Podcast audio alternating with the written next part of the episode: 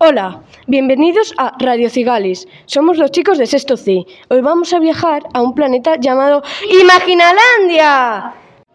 Venga chicos, vamos a subir rápido, que el cohete va a despegar. ¡Fiu! Imaginalandia es un planeta en el que los niños viajan para, di- para divertirse, porque hay toboganes, tirolinas, columpios. ¡Yupi! También hay monstruos que juegan con los niños y son muy buenos. Este planeta es extraordinario, lleno de belleza y colores muy variados que alegran la vista de todo aquel que lo visita. Todos los días, al amanecer, suena una melodía que sorprende a todos los que la escuchan.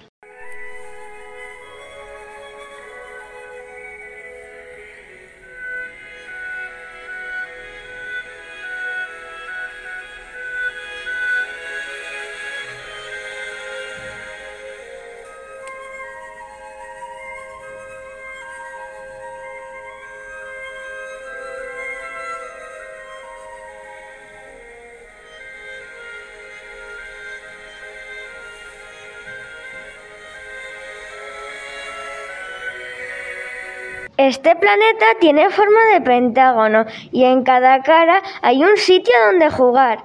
En la primera hay un bosque de cristal. En la segunda un parque subterráneo. En la tercera hay un hinchable de lava. En la cuarta hay una ciudad submarina. Y por último, hay un país en las nubes. Se trata de un planeta en el que todos son felices y como su nombre indica, en él te puedes encontrar con todo aquello que te puedas imaginar.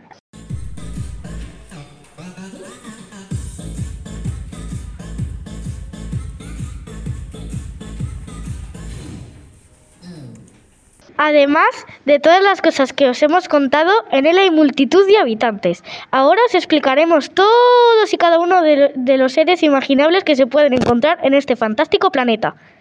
Los cristalinos. Como ya os hemos explicado antes, en una de las caras de este pentágono había un bosque de cristal. Estos habitantes son muy frágiles y distinguidos, puesto que están hechos de cristal. Algo curioso es que viajan en tazas y teteras muy resistentes hechas de porcelana. Como son muy frágiles de cuerpo y de sentimientos, rompen a llorar con facilidad. Los trolls subterráneos. Estos seres son reservados y antipáticos, ya que sucumben bajo las profundidades de la Tierra. Lo único que les alegra es construir preciosas y complicadas estructuras de piedra, por ejemplo, el parque subterráneo. Los dragones volcánicos son habitantes resistentes hasta límites insospechados, al contrario que lo que ocurría con los cristalinos. Algo muy peculiar es que conforme escupen lava de sus bocas se van creando formas elásticas de magma volcánico. Los neptunianos viven bajo el mar en la ciudad submarina, que por cierto está hecha de corales.